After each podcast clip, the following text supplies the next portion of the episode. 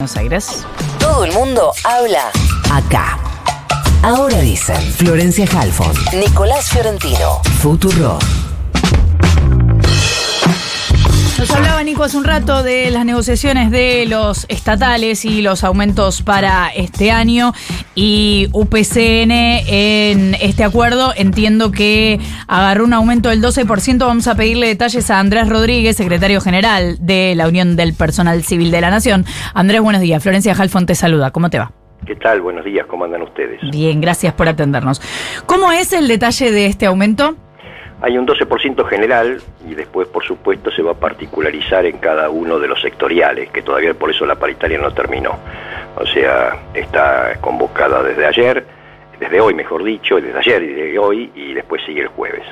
Eso veremos cómo culmina todo. En principio hay un principio de negociación.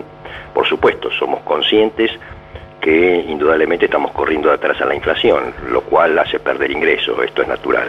Pero esto no está sucediendo a todos los trabajadores argentinos, lamentablemente, por esta política económica que indudablemente no genera un equilibrio y una, una compensación real con lo que está perdiendo la mayoría de la gente. Pero bueno, estas son las cuestiones que hoy tenemos que afrontar.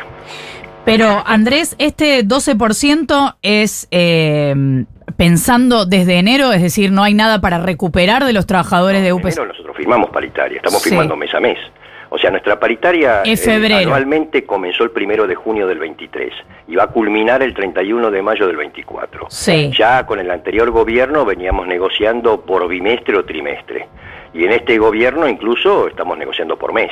Está, pero la pregunta es, ¿no les quedaba nada pendiente? O sea, ¿venían más o menos al día? Veníamos, veníamos al día a, diciembre todavía sin la inflación de diciembre, al principio de diciembre, cuando cerramos noviembre y diciembre.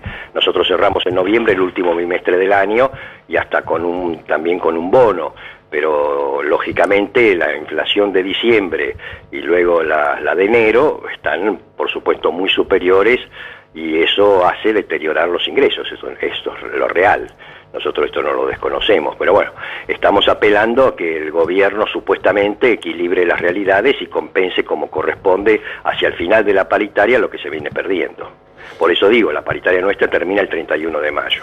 Hola, eh, Andrés, ¿cómo te va? Nico Fiorentino te saluda. ¿Qué tal? Ahí estaba eh, viendo la, la documentación, la, la, la, paritaria completa de los de las estatales nacionales, de, como vos decís, desde eh, junio. Ahora se firmó en mayo y el cálculo hasta acá, de mayo a eh, enero, da más o menos 13,6, casi 14 eh, puntos por debajo de eh, inflación. ¿La expectativa es recuperar eso? Por supuesto, sí, por supuesto. Nosotros tenemos esa expectativa.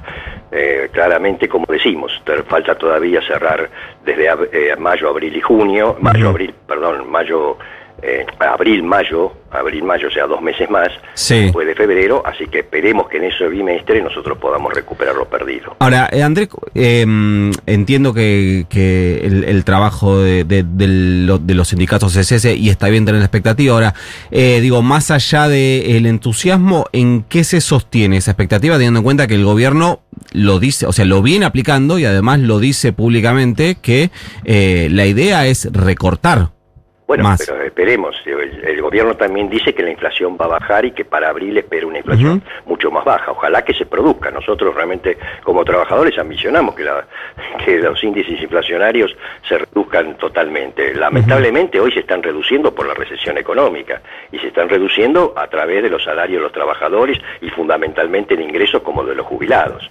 Esto es la realidad económica de todos, a ver, claro. abarca a todos.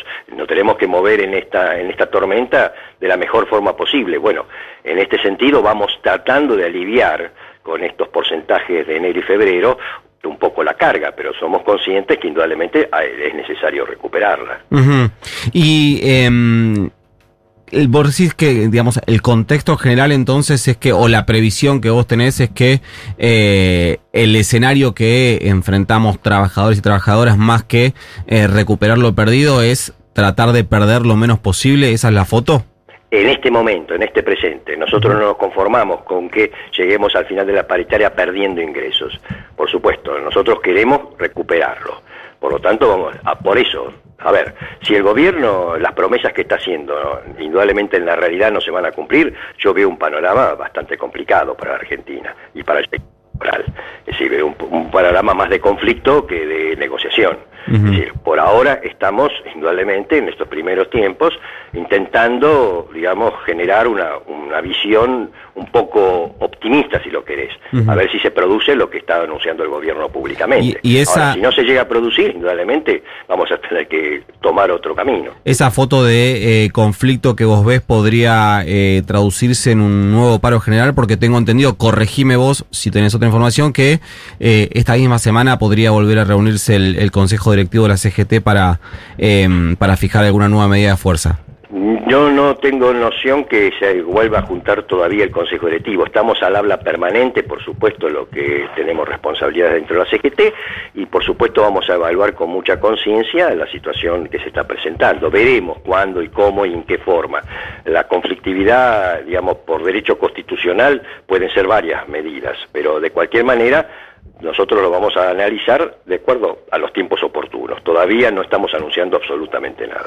Lo que pasa, Andrés, que aunque la inflación baje y que ojalá suceda, el gobierno está hablando de licuación, de licuadora. Bueno, por eso, pero este es... yo me, yo me río, ¿no? Porque a veces, cuando no hacemos paro, este, es porque hay que hacer paro. Cuando hacemos paro es porque no hay que hacer paro. Va, no, no, no insistamos. Nosotros sabemos los tiempos e intentamos manejarlo de la mejor, con la mejor sapiencia posible. e indudablemente en marzo vienen situaciones también muy complicadas, comienzan los colegios, comienzan las clases, hay aumento nuevamente de tarifas, hay ver, hay que ver. Por eso digo, cada estas cuestiones son tan sensibles que hay que manejarlas día a día. Y además, cualquier situación que se produzca son tácticas, no son una estrategia a largo alcance, digamos, ¿no? Son porque uno hace un conflicto y si no modifica la realidad tampoco sirve. Entonces, lo, lo, concreto es modificar, intentar modificar la realidad. Por supuesto que el movimiento obrero, por su historia, por su tradición, busca de, de alguna manera que eso se produzca por consenso. Ahora, si eso se cierra la puerta, indudablemente que sí, no, no nos queda más salida que el conflicto. Eh, Andrés, respecto a la situación puntual de trabajadores y trabajadoras de eh, el Estado, ¿tienen un panorama de eh, cuál era la planta de trabajadores y trabajadoras hasta el 10 de diciembre o hasta el 31 de diciembre, que entiendo que habrá sido la fecha en la que se cayeron muchos contratos, y cuál es ahora? Básicamente, ¿cuántas personas que trabajaban en el Estado se quedaron sin trabajo? No, no tenemos todavía esa medida porque también abarcó a empresas del Estado que no son nuestro ámbito de actuación. De cualquier manera, lo que se habla, los números que se manejaron es que la Administración Central se bajaron aproximadamente unos 4.000 eh, contratos que estaban eh, desde el año, el, digamos, hechos en el año 23.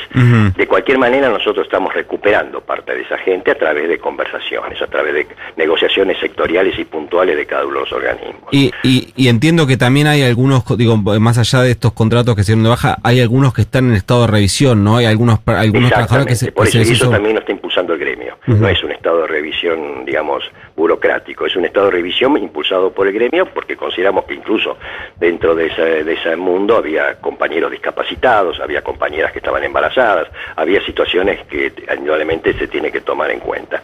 Por eso estamos intentando y se está produciendo lo más posible la recuperación de algunas de esas compañeras y compañeros de trabajo. Esperemos que esto no avance porque realmente, ya lo dijimos nosotros como gremio, que todo lo que hoy vulnera la, la estabilidad laboral, la relación laboral, pasa a engrosar las filas de la ocupación.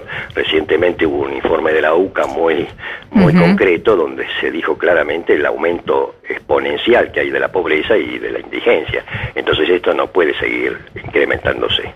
O sea, Andrés, en definitiva, vos sentís que hay buen diálogo con el gobierno desde No, no, diálogo no hay ninguno. A ver, eh, la paritaria es un derecho.